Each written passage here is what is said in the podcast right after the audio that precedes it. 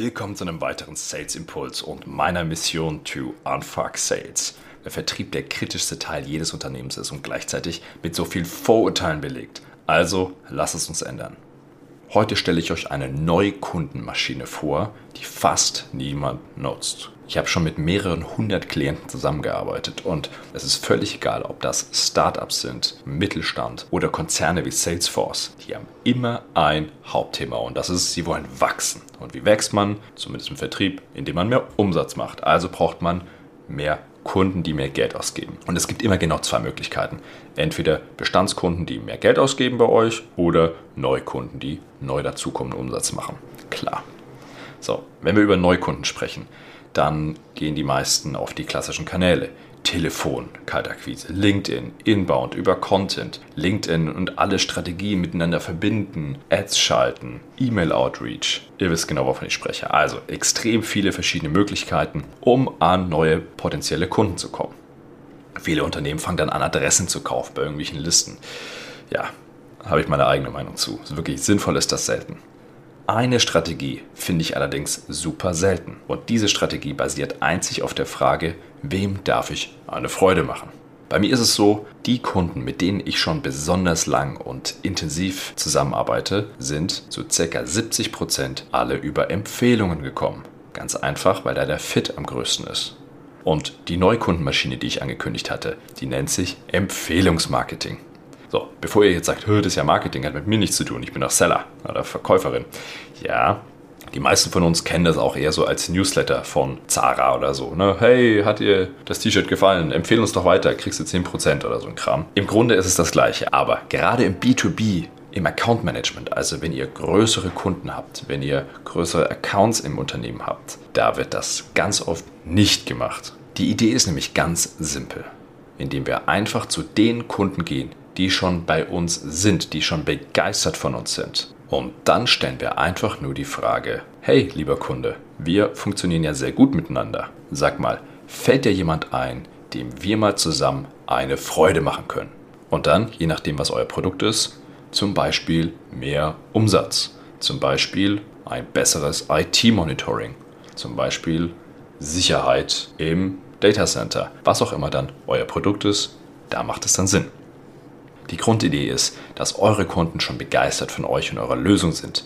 So, und jeder kennt in seiner Branche, in seinem Bereich andere Unternehmen, andere Mitarbeiter von anderen Unternehmen, die das Gleiche tun wie wir selber. So, und in dem Moment, wo ihr die Leute ansprecht und sagt, Mensch, wer fällt euch denn ein? Wer könnte denn meine Dienstleistung, mein Produkt noch brauchen? Dann habt ihr jemanden, der euch Türen öffnet.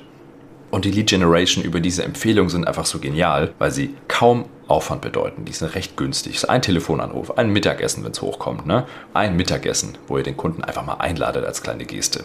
Der erste große Vorteil ist, der Trust ist schon gegeben, das Vertrauen ist da, weil euer Kunde wirkt wie eine Art extrem gute Referenz für seinen Kollegen, der sich überlegt, vielleicht mit euch zusammenzuarbeiten. Das heißt, das Vertrauen ist schon deutlich stärker, als wenn ihr einfach kalt bei den Leuten anruft. Und die Qualifikation ist auch schon weiter fortgeschritten, weil euer Kunde weiß ja vielleicht schon ein paar Internas aus der anderen Firma.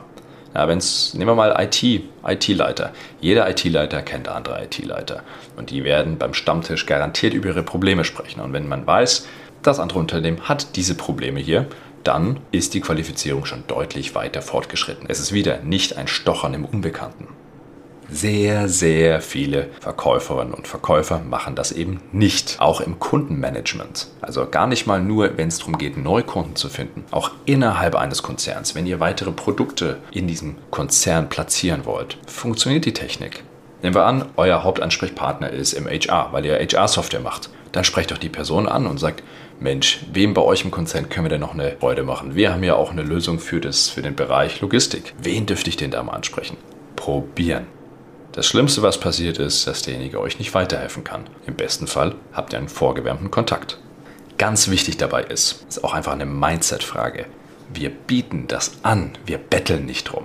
Und aus meiner Erfahrung ist es auch am besten, wenn wir nicht versuchen, zu förmlich zu sein, sondern holt euren Kunden auf eure Seite. Weil wenn euer Kunde dann denkt, ja wirklich, mein Kollege, meine Kollegin XY, ja, die könnte die Hilfe ja wirklich gebrauchen, dann hat ja diese Person auch noch einen Vorteil davon, weil er dieser Kollegin eine Hilfe hat zukommen lassen. Natürlich basiert das alles darauf, auf der Annahme, dass ihr erstens A eine Top-Leistung liefert, also euer Unternehmen wirklich guten Job macht bei den Kunden und dass ihr als Verkäuferin und Verkäufer von vornherein fair gespielt habt. Weil wer mich kennt, weiß, Vertrieb ist ein Menschenspiel.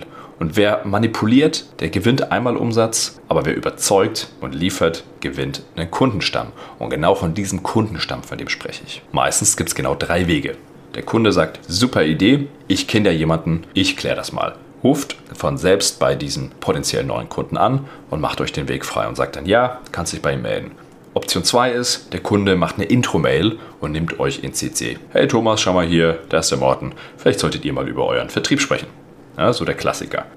Die dritte Variante ist, der Kunde gibt dir die E-Mail-Adresse und du darfst einfach auf ihn referenzieren. Sagen, hier, hallo, hallo Thomas, ich bin der Morten, lass uns über Vertrieb sprechen, ich habe deine Kontaktdaten von Peter bekommen. So, das wäre wär so die dritte Variante.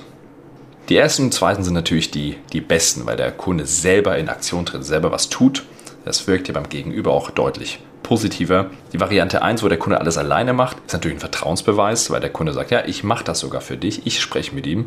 Auf der anderen Seite könnt ihr die Gespräche nicht so ganz nachvollziehen, was da gesprochen wurde. Wenn natürlich die Intro-Mail geschrieben wird mit euch in CC, wisst ihr von vornherein, was auf dem Tisch liegt. Da gibt es jetzt kein besseres, kein falsches, je nachdem, was der Kunde euch anbietet. Das solltet ihr dann machen. Da gibt es kein richtig und falsch. Ich würde einfach sagen, das, was der Kunde euch anbietet, das solltet ihr tun. Da gibt es jetzt auch kein richtig oder falsch. Also, wenn ihr diese Neukundenmaschine, und ich weiß, das klingt wie Clickbaiting, es funktioniert aber fantastisch gut. Wenn ihr diese Neukundenmaschine noch nicht verwendet habt, dann macht euch jetzt eine Liste mit 10 bis 20 Kunden, mit denen ihr ein super Verhältnis habt. Ruft die an, macht's einfach. Oder ladet sie zum Mittagessen ein. Das schadet sowieso nicht, zwischenmenschlich mal ähm, über andere Dinge zu quatschen als einfach nur eine PowerPoint-Präsentation. Und dann ruft diese Leute an. Fahrt vorbei, wenn ihr in der Nähe seid, ladet sie zum Essen ein und stellt einfach diese simple Frage, wem können wir beide eine Freude machen? Und jetzt nehmt den Impuls und viel Spaß beim Umsetzen.